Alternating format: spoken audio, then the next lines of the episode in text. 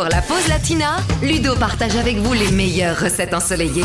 Vague de chaleur oblige, on va tenter une recette fraîcheur totalement inédite aujourd'hui, un sorbet au basilic, et pour moi c'est une première, donc je vous demanderai d'être particulièrement indulgent. Alors, pour notre sorbet au basilic, et pour, disons 6 personnes, nous avons besoin de 300 g de sucre, 3 jolis citrons, un bouquet de basilic, 6 à 8 tiges de lavande et 150 ml d'un vin blanc sec. Pour commencer, vous portez à ébullition le sucre dilué dans 300 ml d'eau. Ensuite, vous maintenez l'ébullition jusqu'à ce que le sucre soit complètement dissous et que le sirop devienne translucide. Vous laissez refroidir à température ambiante. Deuxième étape, vous pressez le citron, vous lavez le basilic et vous séchez soigneusement. Vous mettez de côté 12 petites feuilles de basilic qui vont servir juste pour la décoration. Vous ciselez finement le reste des feuilles et vous lavez également la lavande en détachant les fleurs.